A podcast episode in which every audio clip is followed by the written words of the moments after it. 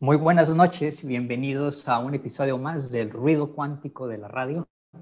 Los saluda Ricardo y eh, eh, les doy la bienvenida a este programa donde pues platicamos acerca de, de quehacer científico, acerca de pensamiento crítico y sobre todo, y sobre todo este, eh, damos nuestra opinión acerca de temas relacionados con la ciencia, con la investigación eh, científica. Y esta noche vamos a hablar sobre la administración de la ciencia. Eh, hemos dicho que la ciencia es una actividad social, está hecha por, está hecha por seres humanos, por personas, y desde luego todas estas personas pues están sujetas a, o, pueden estar sujetas a a, la creación de intereses, eh, riñas, eh, peleas o incluso autoritarismo. Y sobre todo, sobre todo, eh, que es, es susceptible a los, a los vaivenes políticos. Y es justo de lo que vamos a hablar la noche de hoy. Me acompañan Malena y Fefo. Hola, buenas, noches. Malena. Buenas noches. Buenas noches. ¿Cómo están? Bien aquí. Y Malena, pues hoy eh, propusiste el tema de hablar sobre, sobre, eh, sobre las autoridades y sobre todo el autoritarismo en la ciencia. Nosotros hemos platicado, Malena, que, que la ciencia eh, se autocorrige, es decir, los, los, intereses personales o las preferencias personales no terminan este, o no importan porque finalmente el conocimiento eh, se, va a saber, la, ciencia se va corrigiendo.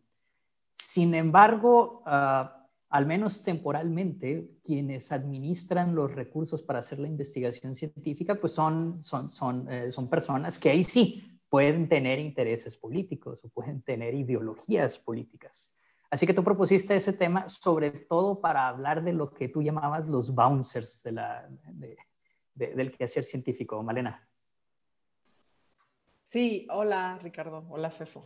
Em, sí, eh, el tema de hoy tiene mucho que ver con, em, quizá lo que se confunde a veces entre tener autoridad, ejercer tu opinión acerca, crítica acerca de un trabajo y discutir acerca de ese trabajo como lo, lo estabas platicando, pero otra cosa sería simplemente no dejar pasar a cierta gente, ya sea por su origen o por su ah, manera de hacer el trabajo o por su grupo de trabajo, si no te cae bien o algo, ¿no? Entonces existe la diferencia entre una autoridad científica, por ejemplo, el editor de una revista o el, el, árbitro de un trabajo o em, alguien que tiene que escoger a un candidato para ocupar un puesto en un laboratorio o en un centro de investigación o en una universidad. Y ellos tienen que, hay un algoritmo, hay unos ciertos ah, criterios que se, que se tienen que poner sobre la mesa, obviamente se tienen que discutir con los demás que van a formar parte de ese, de ese espacio y eh, se, se, aplican y, y, bueno, hay una especie de sedazo, hay un filtro eh, natural debido a que hay esos criterios y hay esa competencia también asociada. Sin embargo, existe otra manera de frenar eh, no solo el avance científico o eh, el pase hacia esos espacios, que es simplemente porque a mí no me gusta que se haga de este o, otro tema, o porque yo creo que eso no vale la pena que se haga en este país, o simplemente porque eh, yo creo que entre menos gente haya haciendo esto, más podemos utilizar estos recursos para otras cosas, ¿no? Que es, que es cada vez lo que se ve más en, el ambiente de las redes sociales, en el ambiente de las discusiones que tienen que ver con los nuevos cambios que se están impulsando en torno a los espacios científicos y al quehacer científico en el país. Y creo que el principal problema de lo que hablas es que esto es susceptible a, intereses o a ideología política. Fefo, ¿tú qué, opinas al respecto? Sí, eh, yo creo que, bueno, dado el, tema general del autoritarismo, así como decidimos ponerle este título, que es algo fuerte, pero en realidad creo que, que aplicable muy bien a lo que estamos viviendo, Eh, diría yo, Ricardo, efectivamente eh, hay un elemento político, pero, pero yo sí quisiera eh, como dividir en dos partes la discusión. Por un lado, dentro de la misma comunidad científica, olvidándonos del resto del mundo por un momento, hay unas dinámicas de evaluación, de seguimiento, de decisión que, que implican que nosotros dentro de nuestra comunidad le damos autoridad a ciertas personas para llevar a cabo este proceso. Y puede haber autoritarismo ahí.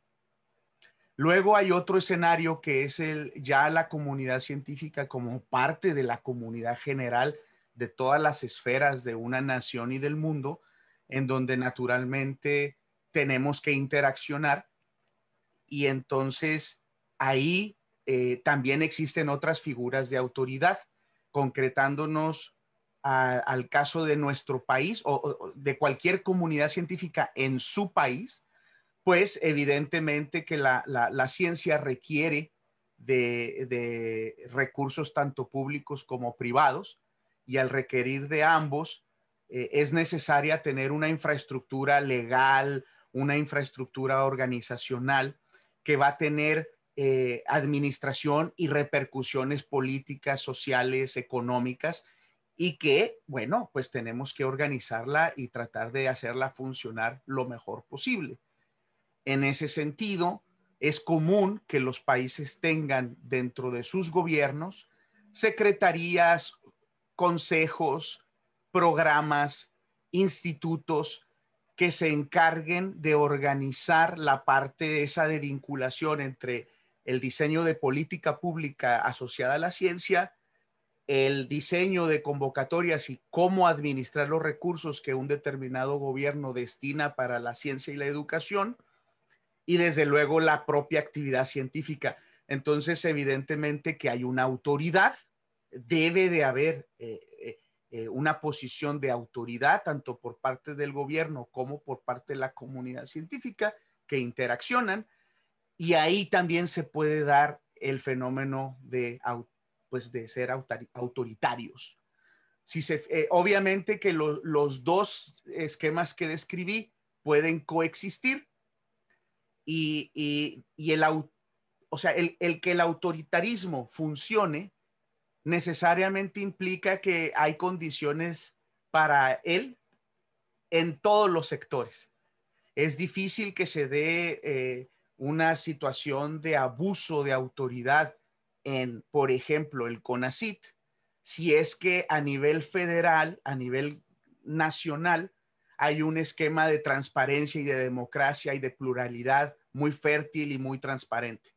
¿Por qué? Porque si el CONACIT o cualquier otro eh, ingrediente de este mecanismo general empieza a ser autoritario, pues a quien afecta se empieza a manifestar y se, y se arregla inmediatamente. Entonces el autoritarismo también es algo que, se, que, que, que para que exista debe estar como eh, pues un caldo de cultivo adecuado, ¿no? Si no también, también no, no muere. El problema es de que es un, un caldo de cultivo muy fácil de generar eh, eh, políticamente hablando, ¿no? Y, creo que podríamos hablar un poco de eso también. Los dos autoritarismos nosotros los hemos eh, tenido en México en diferentes niveles y, en, el, y en la actualidad eh, tenemos una situación que en lo personal me parece preocupante, sobre todo a nivel federal.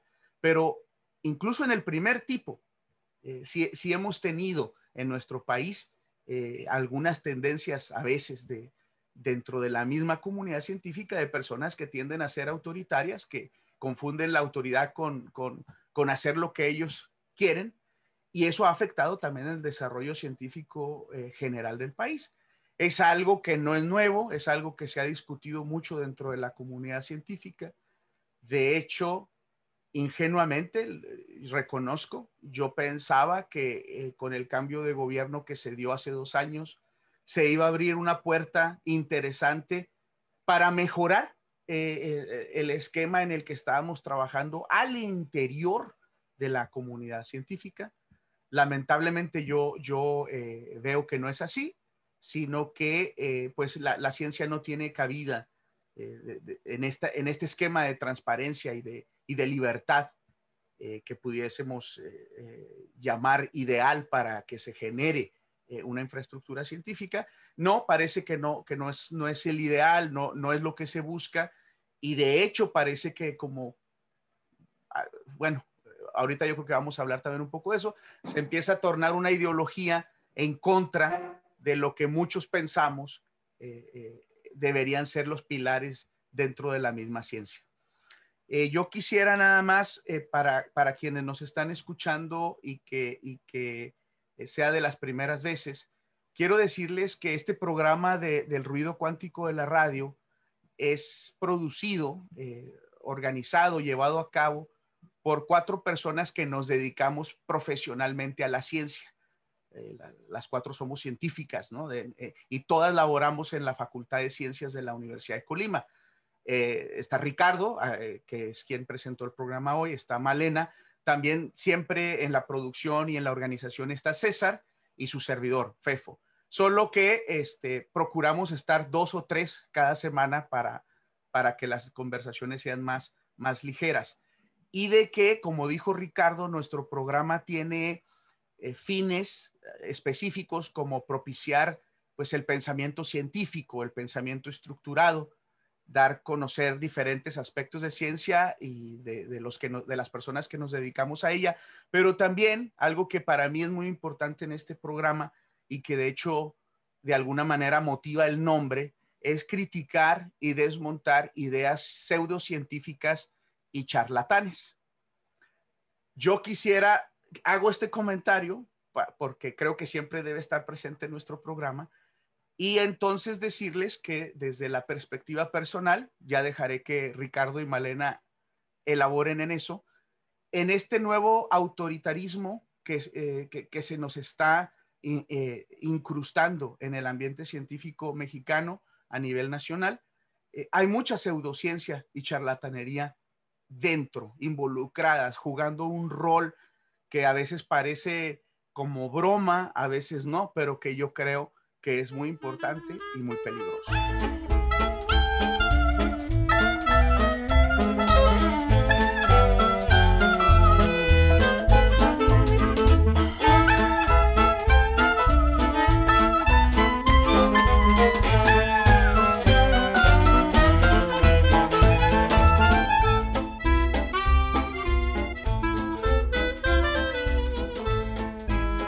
Sí, sobre todo es, es, importante hablar de esto porque eh, poco a poco parece que ideas este, pseudocientíficas, charlatanerías, están entrando en los niveles, ah, eh, eh, o sea, en los niveles, vamos a decir, este, en las autoridades de, de, de, la, de, la, administración de la ciencia aquí en México.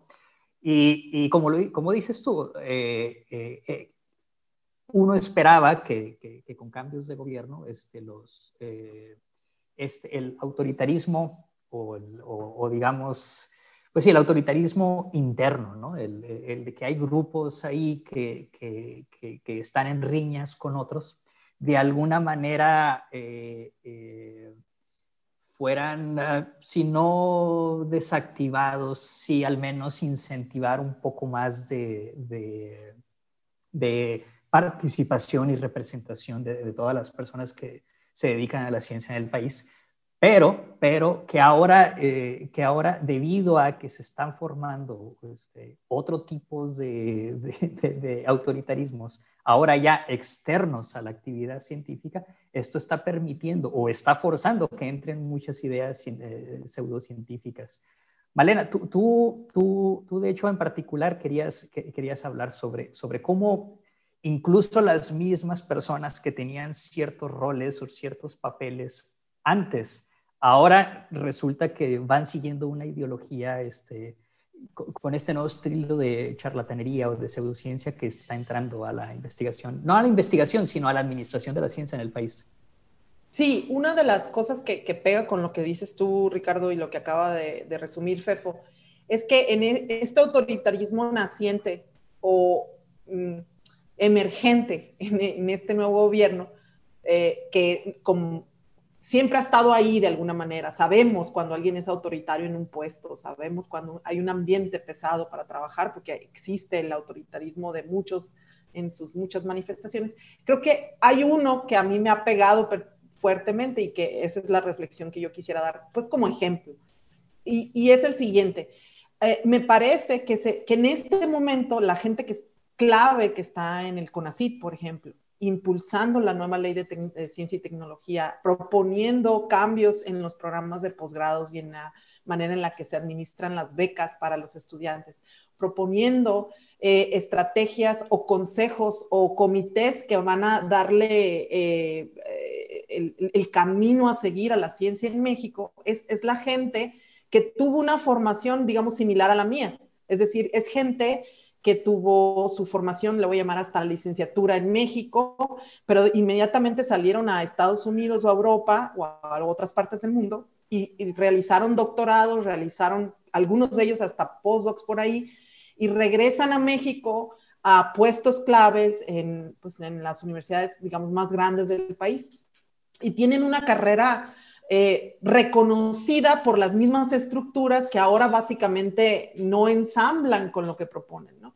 es gente que eh, eh, tuvo oportunidad de, tener apoyos para construir centros de investigación o reforzar centros de investigación. Es gente que tuvo apoyos para mandar a sus propios estudiantes al extranjero, por ejemplo, a, continuar sus estudios. Es gente que durante mucho tiempo también tuvo acceso a apoyos para que esos estudiantes que se formaron en el extranjero regresaran y reforzaran centros de investigación también afines a sus, a sus intereses en México, pero de cualquier manera, digamos, es gente que tiene trayectoria, eh, eh, que ha sido impulsada y alimentada por, por todas estas cuestiones que yo considero que son positivas eh, en promedio, digamos, en general. No significa que se deben de quedar así, siempre se pueden mejorar, siempre se pueden inyectar más fondos a estas, estas dinámicas, pero lo que veo ahora es que es esa misma gente la que está diciendo, no, ¿sabes qué? esta no es la manera en la que vamos a seguir, vamos a parar, vamos a dejar de invertir, por ejemplo, en, becar estudiantes para ir a A, B o C lugares y mejor lo vamos a hacer de esta otra manera. Vamos a dejar de dar apoyos a estos centros de investigación y mejor vamos a hacer las cosas de esta otra manera. Y cuando digo otra manera, y ahí sí no estoy entrando en detalle, pero es ahí donde está la apertura a estas ideas pseudocientíficas, eh, eh, eh, ahí es donde en lugar de decir, pues sí, vamos a hacerlo de esta otra manera que, también es, aporta en paralelo a como lo ha venido haciendo, ¿no? Están haciendo propuestas de avenidas que francamente no, no, no están basadas en, digamos, en el pensamiento crítico, en el pensamiento científico y en una metodología, pues, debatible a nivel internacional, ¿no? Con, con asesores de, de, cualquier tipo en, en, cualquiera de estas áreas de, de, donde se están proponiendo cambios, ¿no?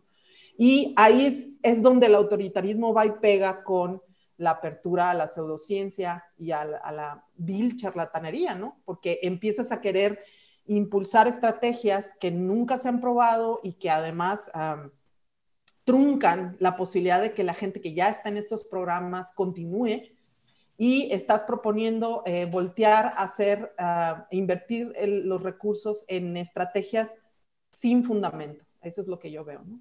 Y ese es ahí donde creo que pega eh, eh, más fuerte. Y, el problema de todos,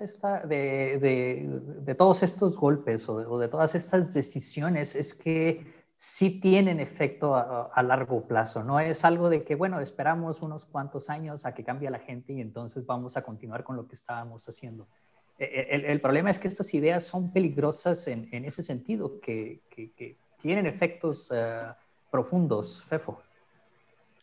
Sí, efectivamente, y de manera muy este, pesimista te voy a decir que una prueba de eso es precisamente el presente. El, hecho de que estas personas estén dirigiendo ahora el CONACIT es producto de que de, alguna manera pues las condiciones generales del país. Y esas en gran medida son producto de lo que se dejó de hacer en los últimos 30 años. Nosotros, yo critico fuertemente lo que está haciendo el gobierno federal en este momento. Para mí es una terrible decepción.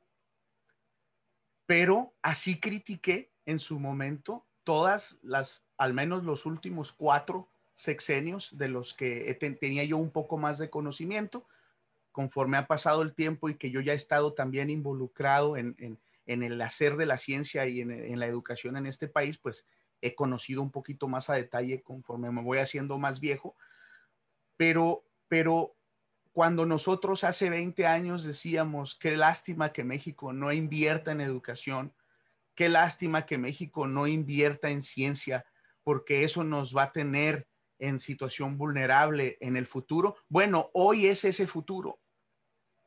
No se invirtió de manera adecuada. Nunca. Entonces, eh, lo que dices, Ricardo, las consecuencias, pues, las consecuencias son muy fuertes y a largo plazo.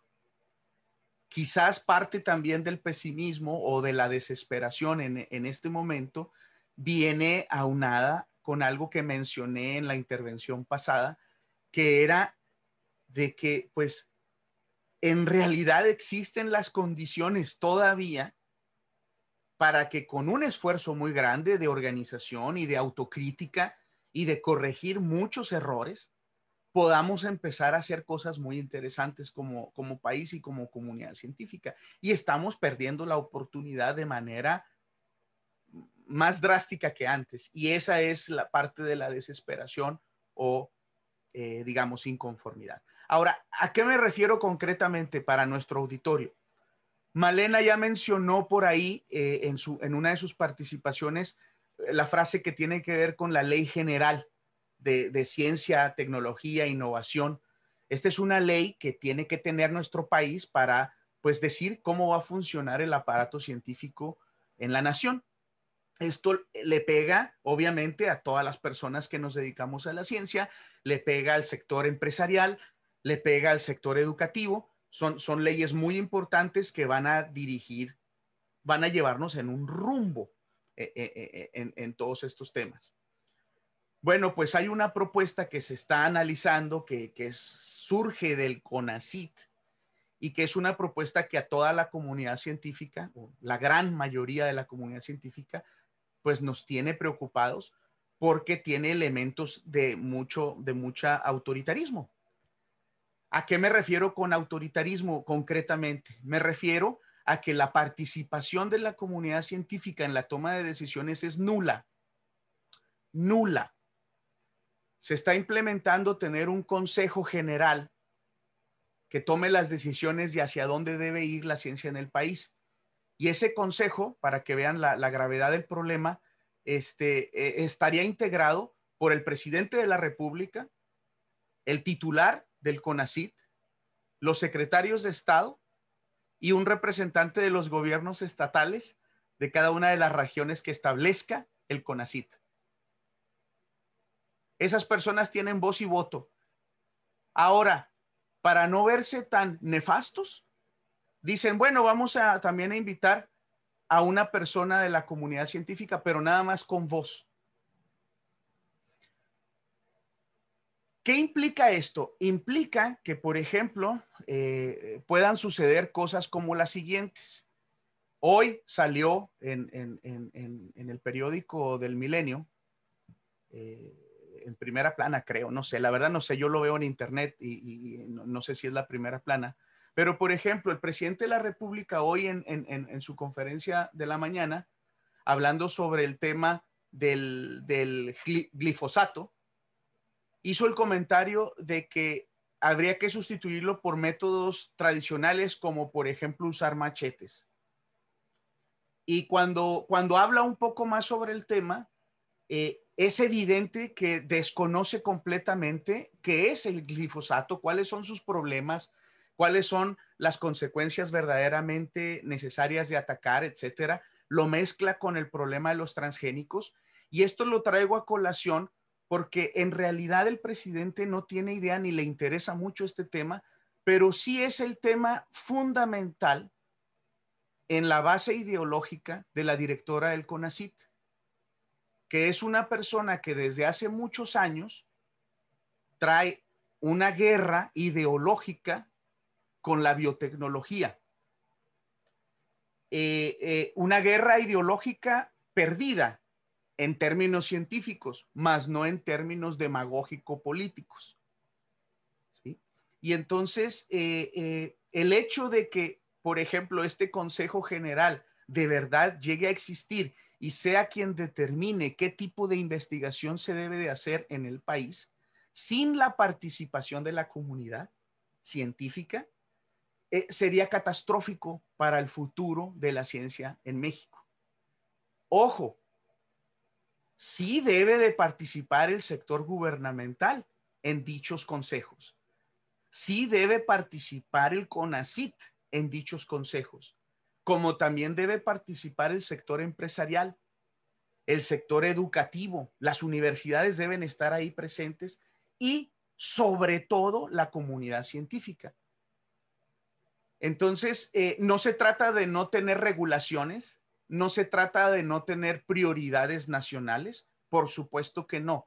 Se trata de que estas prioridades y estas regulaciones sean tomadas en consenso, involucrando a las personas que son las que hacen esas cosas, que conocen las necesidades, que conocen los temas, que conocen las repercusiones también a nivel internacional y que a final de cuentas es una comunidad que es de las más evaluadas de todas.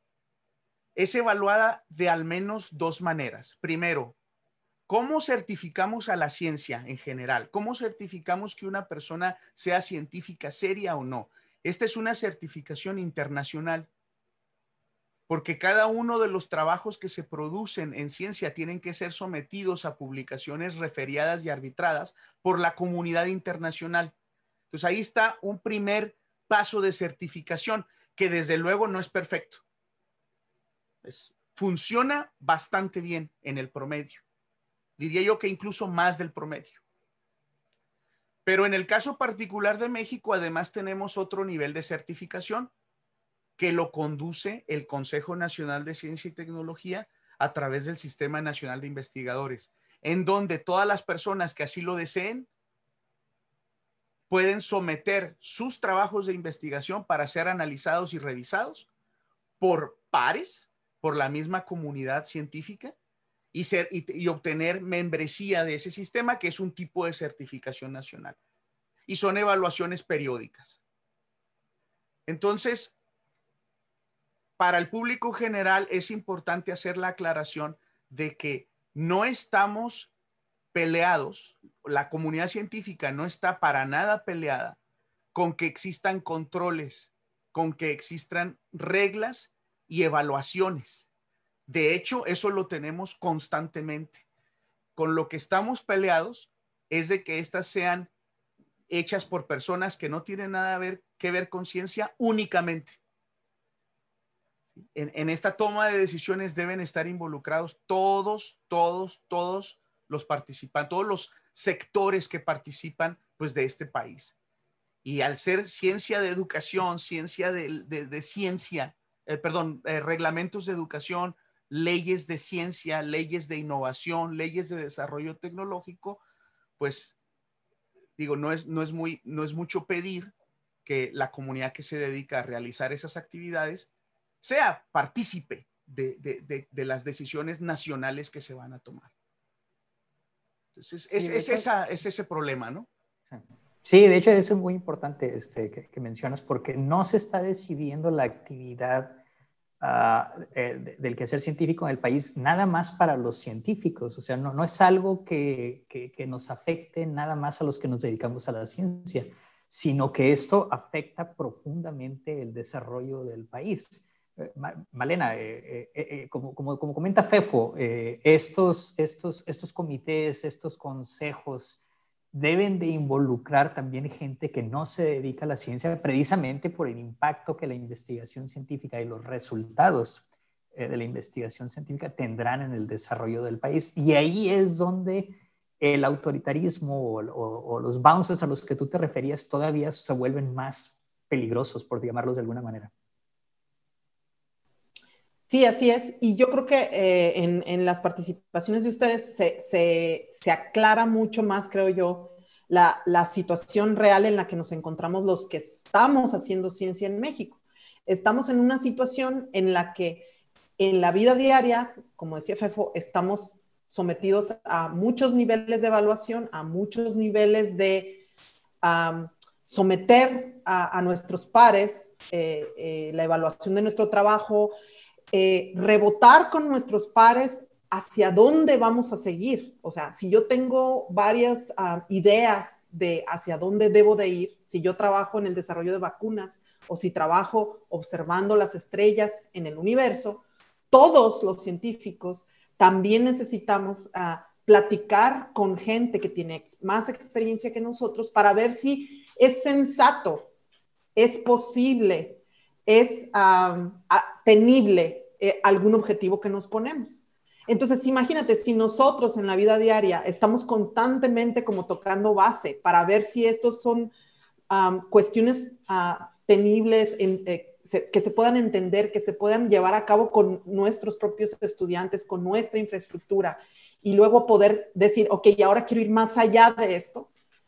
Eh, es ahí donde es lo más extraño de esta, de esta nueva dirección en el CONACYT. Es lo que a mí me parece más extraño, porque es ahí donde uno necesitaría más asesoría. Si, si tú estás planteando definir el rumbo de la ciencia en el país, en ese planteamiento está que vas a querer alcanzar metas que te vas a proponer, como cualquier persona que va a emprender un negocio, como cualquier persona que va a, no sé, a, subir una montaña o a participar en un torneo de ajedrez. todo mundo nos planteamos objetivos y queremos entrenar eh, de una manera sensata que, que, ese entrenamiento, que ese trabajo realmente nos esté acercando cada vez más a esas metas que nos planteamos y no estar como eh, distraídos haciendo otras cosas que no nos van a llevar a, ese punto. Y creo que es eh, en, los comentarios que hacían ustedes, creo que ahí también está plasmado esto que, estoy diciendo ahora,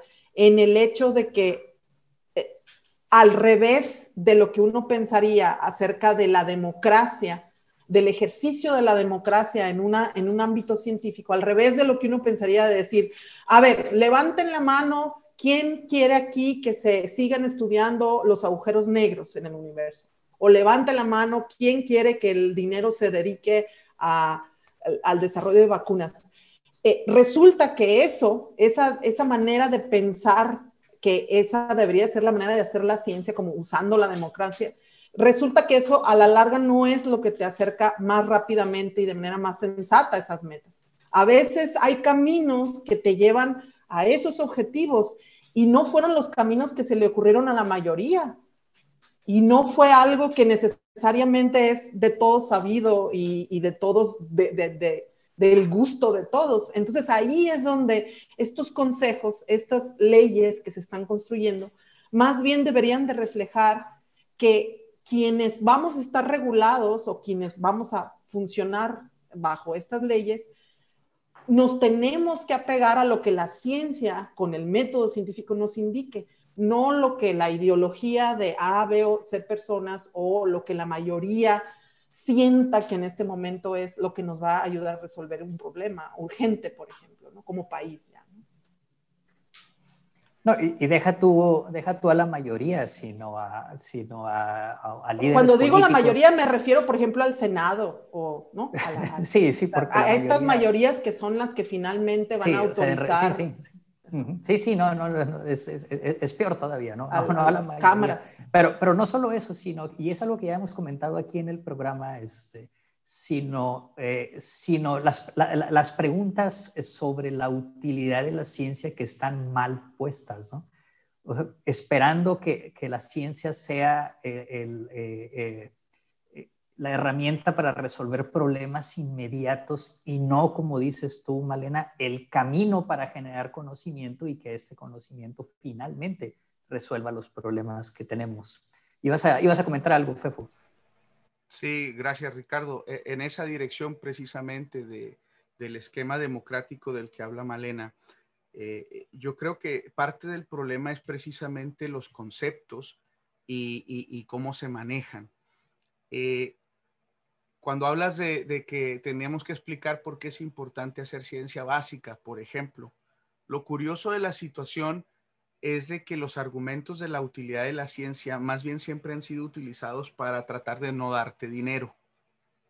Y surgen cuando tú exiges recursos para eso. Ahora es un poquito más allá.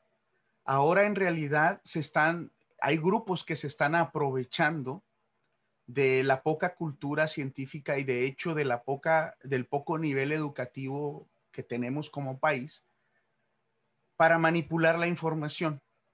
Entonces, ahora no solo es para no dar dinero, ahora además de no dar dinero, eh, traen una agenda particular. Déjame, te doy un ejemplo. Para una sociedad educada funciona también, pero para una sociedad con poca educación, imagínense. O sea, quiero que nos pongamos a pensar lo que escucha el grueso de la población cuando se habla de, lo siguiente. Ahí van dos tipos de discursos. Los científicos me están pidiendo dinero, pero eh, eh, pues son para cosas que en realidad no tienen utilidad a la sociedad, entonces no les vamos a dar mucho. Ese es un discurso. El otro discurso es, los científicos, algunos científicos nos están pidiendo dinero, para hacer cosas que nada más les sirven a las empresas y al mundo neoliberal. Lo han estado haciendo todo el tiempo y por eso nuestro país es pobre.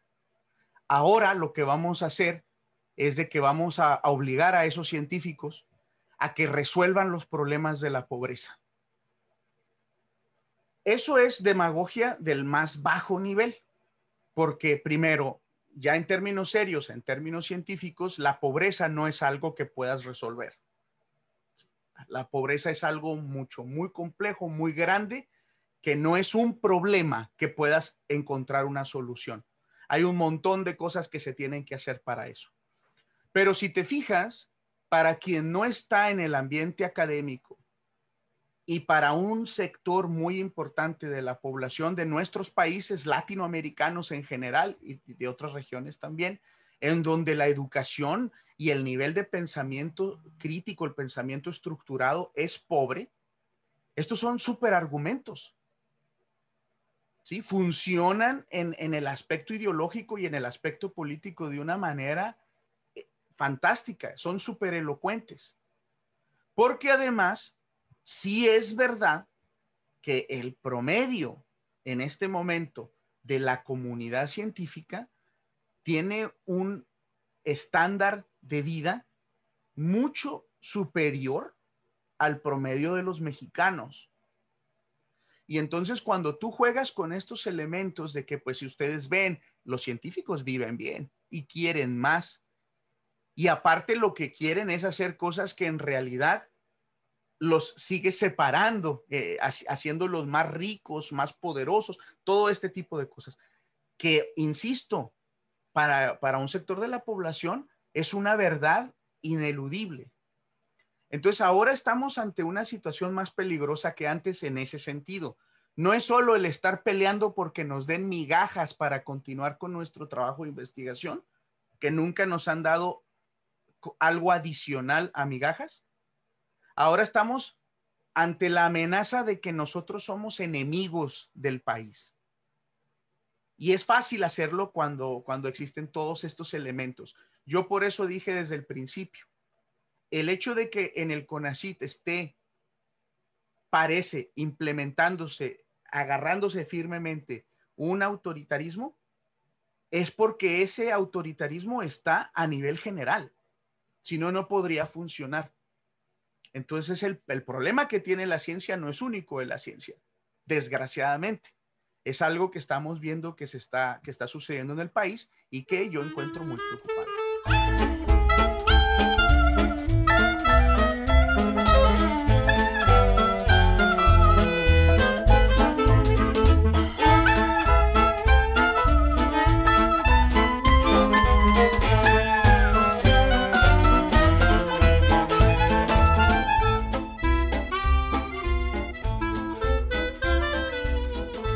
Agradecemos los comentarios y los saludos de, la gente que ha participado en Facebook. Suki Perparca, Juan Mimbela, Jesús Manzanares, Armando Tejeda, Manuel Arciniega, Rosalba Farías, Cristian Escudero, eh, Samuel Ramírez. Eh, Samuel Ramírez, de hecho, hace una pregunta. Este, dice, parece que el problema planteado se reduce a financiamiento gubernamental ¿Por qué? ¿Qué les impide hacer ciencia bajo los métodos, objetivos, alcances que la comunidad científica considere pertinente? ¿Hay algún otro impedimento aparte del dinero? Y creo que justo es de lo que está hablando Fefo, que no nada más son, es el dinero, no nada más es eh, el financiamiento de la investigación científica, sino que ahora eh, estamos lidiando este, potencialmente con un problema de ver a la ciencia como enemiga de la sociedad. Malena.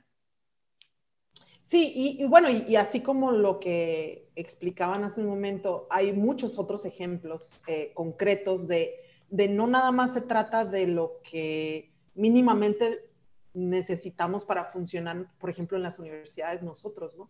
Eh, aquí ya se trata de las nuevas generaciones, ¿no? También.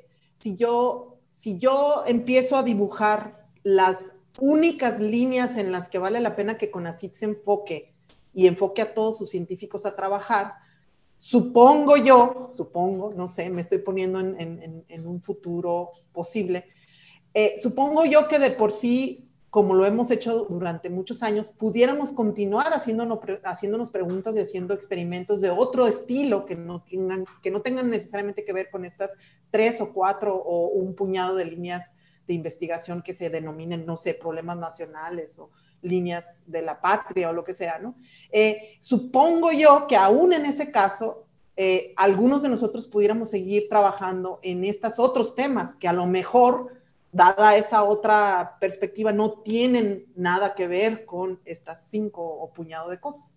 Pero aún en ese caso, la mayoría de los estudiantes con los que nosotros trabajamos, para ellos, eh, los apoyos gubernamentales desde nivel básico son cruciales hasta que llegan al posgrado, ¿no? Y entonces, por ejemplo, hay este planteamiento que en los programas de posgrado nacionales, si, si un estudiante no, no se, digamos, no se compromete o, bueno, si, se, si algún comité observa que el posible trabajo de investigación del estudiante no está en las líneas que dibujó CONACIT, ahora hay una razón más para la cual digamos, se, determinaría que el apoyar a ese estudiante no iba a ser prioritario para la nación y cosas así, ¿no? Empieza a haber una serie de ah, eh, consecuencias que a lo mejor alguien pudiera decir, no, espérate, te estás adelantando. Bueno, resulta que como ya tengo muchos años en esto, eh, ya vemos eh, o podemos extrapolar lo que en, otras, en otros sexenios ha ocurrido con estas ideas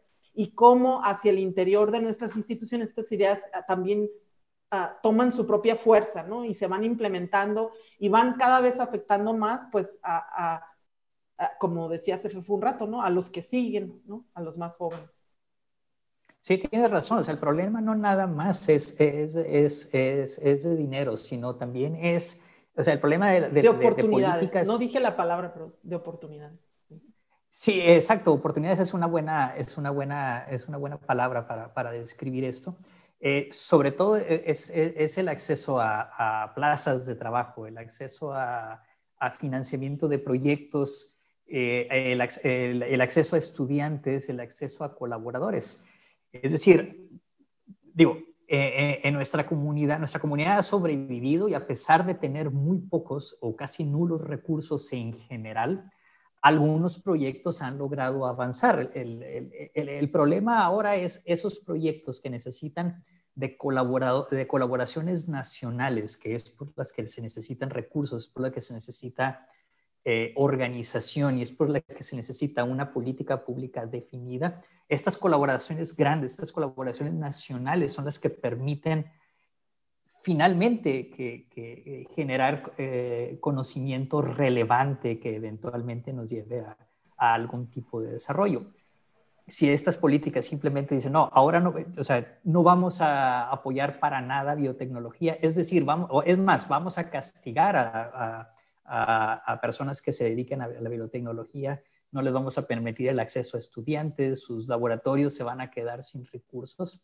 Esto es, es, bueno, o sea, habrá quien sobreviva con, con muy pocos recursos o con recursos personales y hay investigación, pero eso va a hacer que en general todo este cuerpo de resultados o de investigación pues sea finalmente, eh, ahora sí, inútil en, el desarrollo.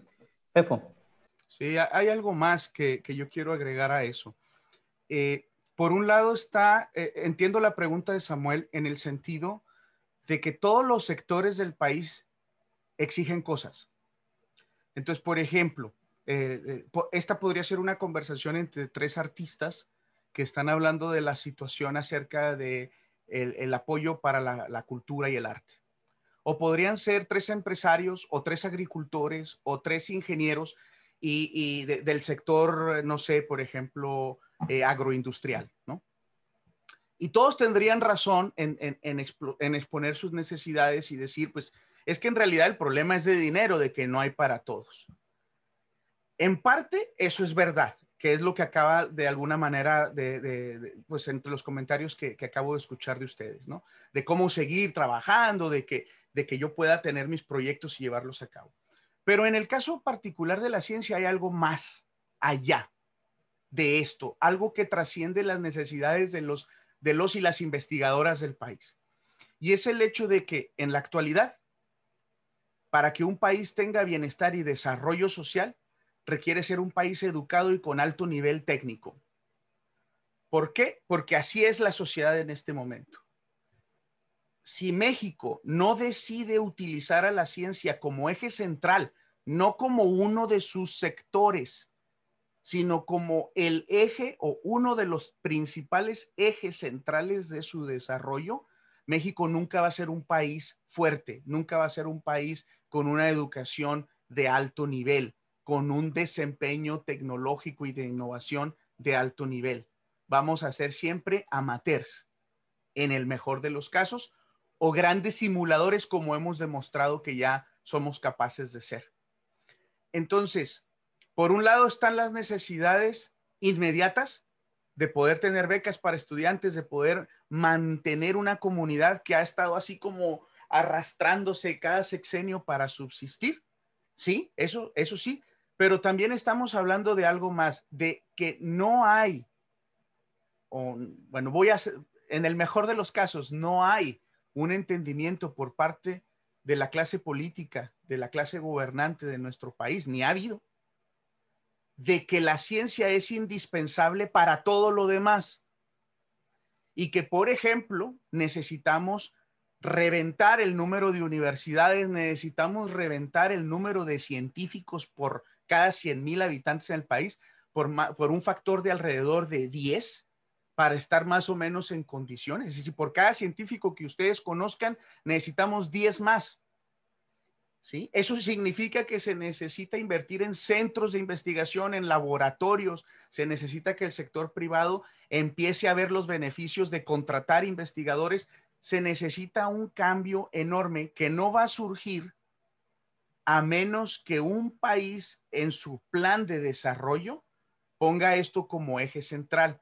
Y eso va a ayudar al sector eh, turístico, va a ayudar al sector agropecuario, va a ayudar al sector educativo, porque está compenetrado con todo.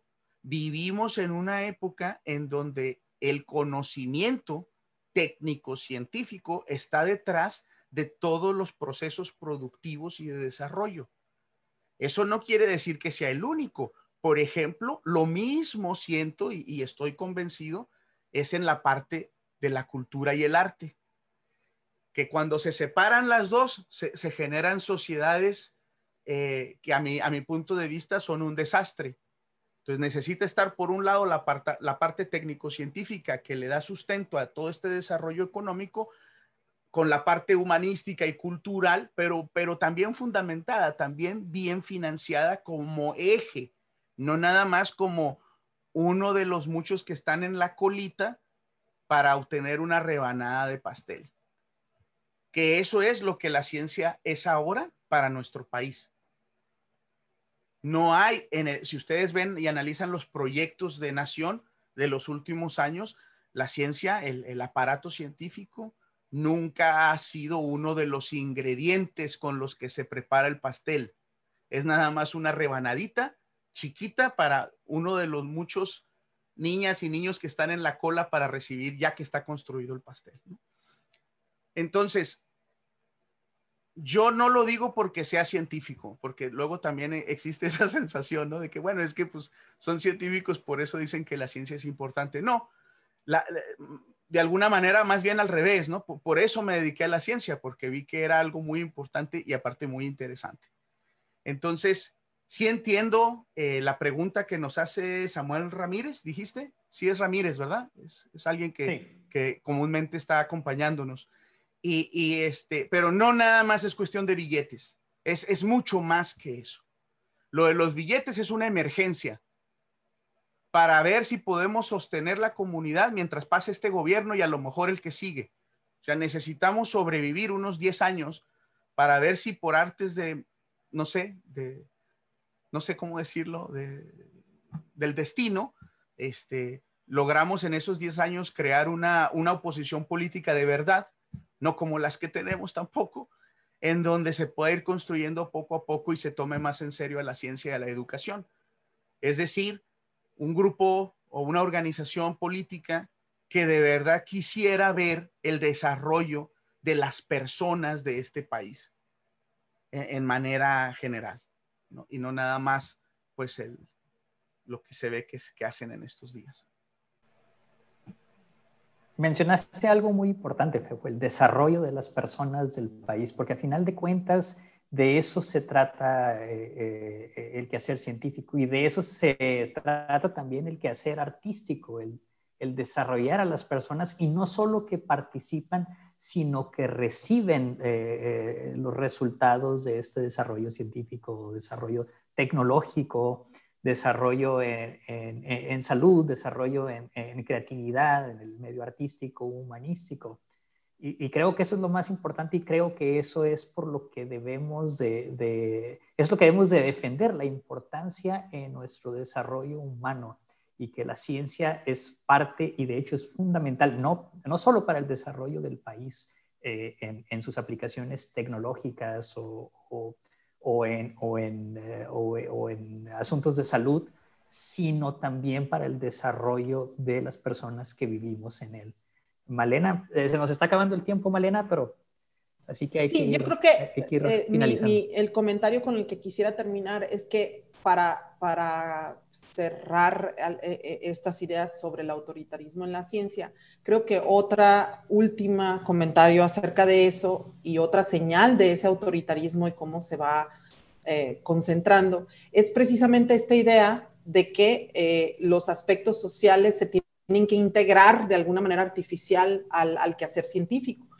Y no creo, creo que el FEFO en, parte de su intervención lo mencionó, pero yo, yo quisiera ponerlo más concretamente. Existen países de un nivel de desarrollo muy bajo que le han apostado a el entrenamiento técnico y científico de las niñas y de las mujeres de sus países, técnico y científico.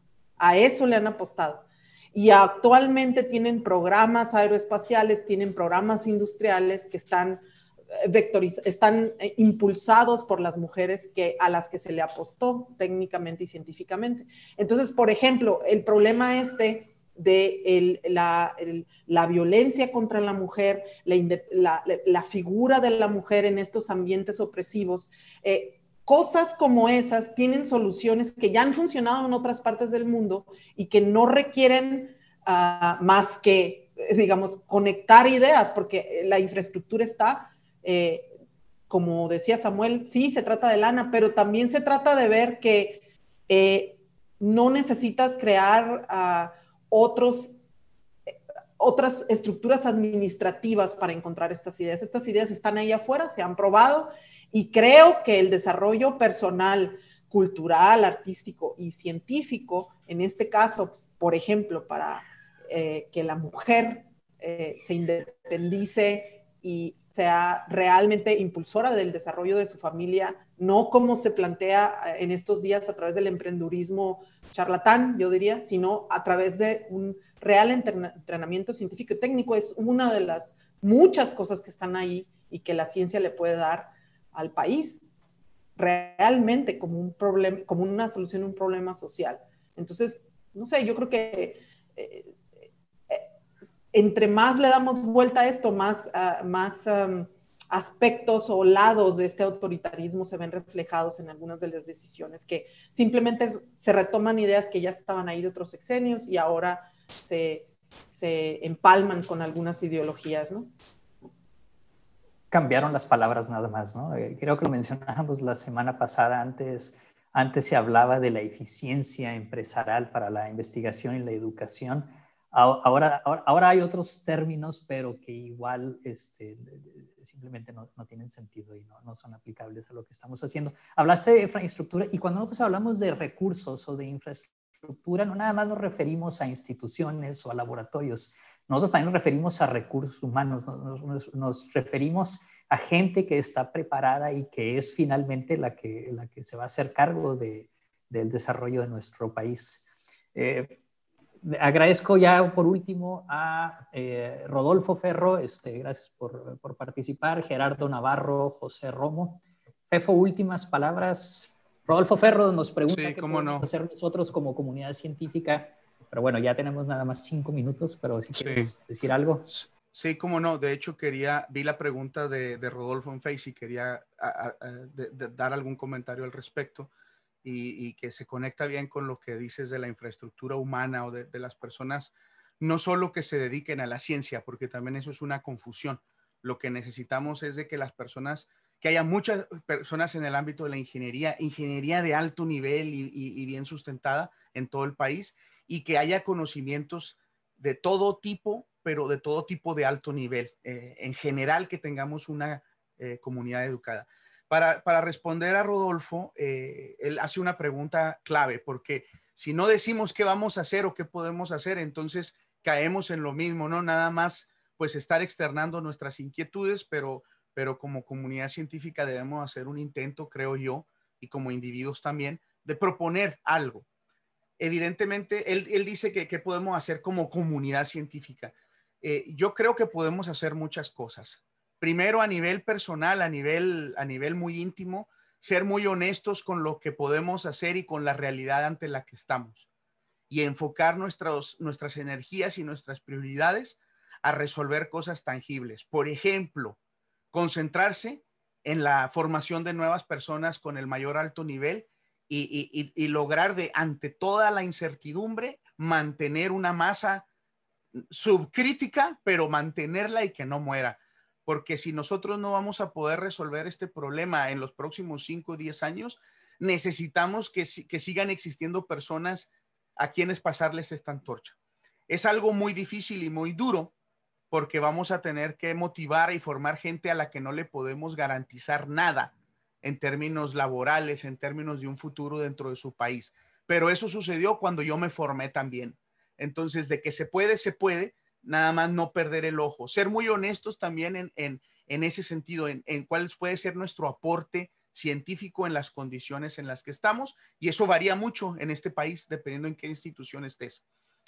Ya más como comunidad, por ejemplo, un, tipo de honestidad que a mí me gustaría promover dentro de la comunidad científica es la de no dejar que las migajas nos callen.